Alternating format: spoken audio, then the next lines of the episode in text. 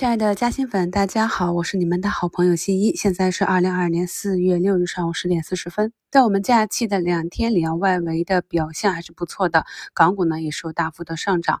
但是盘前呢，由于俄乌冲突的升级，那目前呢外资也是再次的流出，我们的大盘呈现了一个低开震荡。虽然有两千八百多家上涨，但是呢整体的板指是翻绿的，这也是由于上周。最后几个交易日啊，大盘权重股用力过猛，那今天呢就出现了一个小幅的回踩。原先热点板块这里啊，地产板块的难度也是升高了。华夏幸福、中国武夷、中交地产这些呢还持续的封在一字板上。地产政策的放水呢，其实也是利好银行的。目前小盘股为代表的齐鲁银行都有二十多亿的流通啊，一个多亿封在二板的涨停上。而前期的龙头浙江建投、天宝基建、海泰发展、渝开发均有下跌。那前期没有参与这个板块的朋友啊，那么近期啊，想要再去介入就要注意风险了。医药也是一样的，老龙头啊，九安医疗啊被按在跌停，目前慢慢的在修复。中国医药也是一度被砸到了绿盘，表现比较好的是像拓新药业，还有中药香雪制药啊，目前是涨停。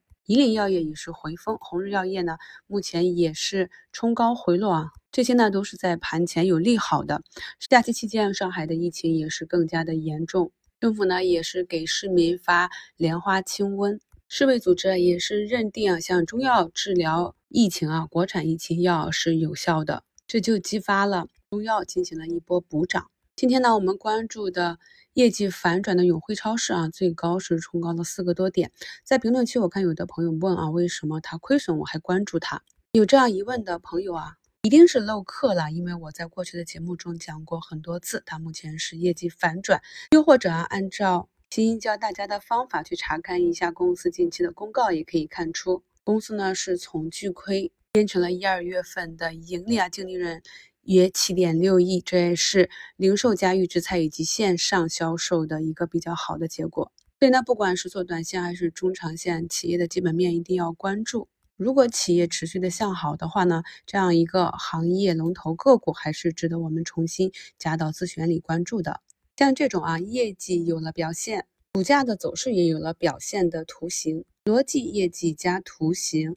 就能够提高我们综合配置的胜率。这一点呢，在昨天给大家更新的节目中也有图文解释啊。那么昨天的节目中也是讲很多科技股呢还没有止跌的图形出现。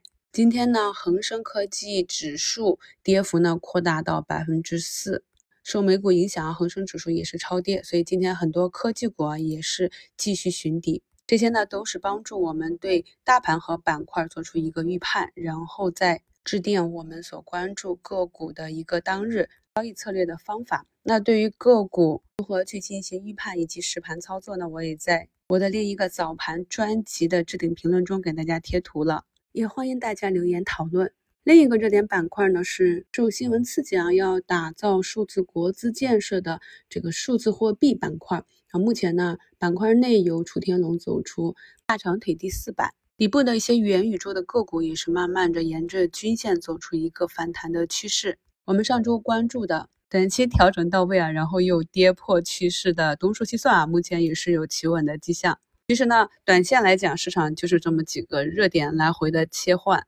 外资呢对地缘冲突是比较敏感的，目前呢北上资金流出四十亿，外资最喜欢买的就是我们的权重股啊，大白马。讲到这里啊，由于大股东。和图形选股出来的凯盛新材又再一次达到了周五的压力位。在市场中选股的方法有很多，朋友们在听新一节目的时候呢，可以做做笔记，找出几种啊适合自己的方法，反复的精研，提高胜率啊，专注自己的方法即可。我们埋伏跟踪两周的鸡蛋股啊，小明股份也是在小阴小阳线之后呢，今天。拉出一根十八个点的大阳线啊，到底能不能涨停呢？那这个图形也给大家贴到节目简介中。今年呢是一个游资大年，基金小年，所以呢中长线是要慢慢的去布局业绩好的被杀估值的成长股，而短线的话呢，一定要认真的看图选股，理解背后的逻辑。而这些看图选股的方法呢，在近期的股评简介中啊都有给大家贴图。大家下午交易顺利。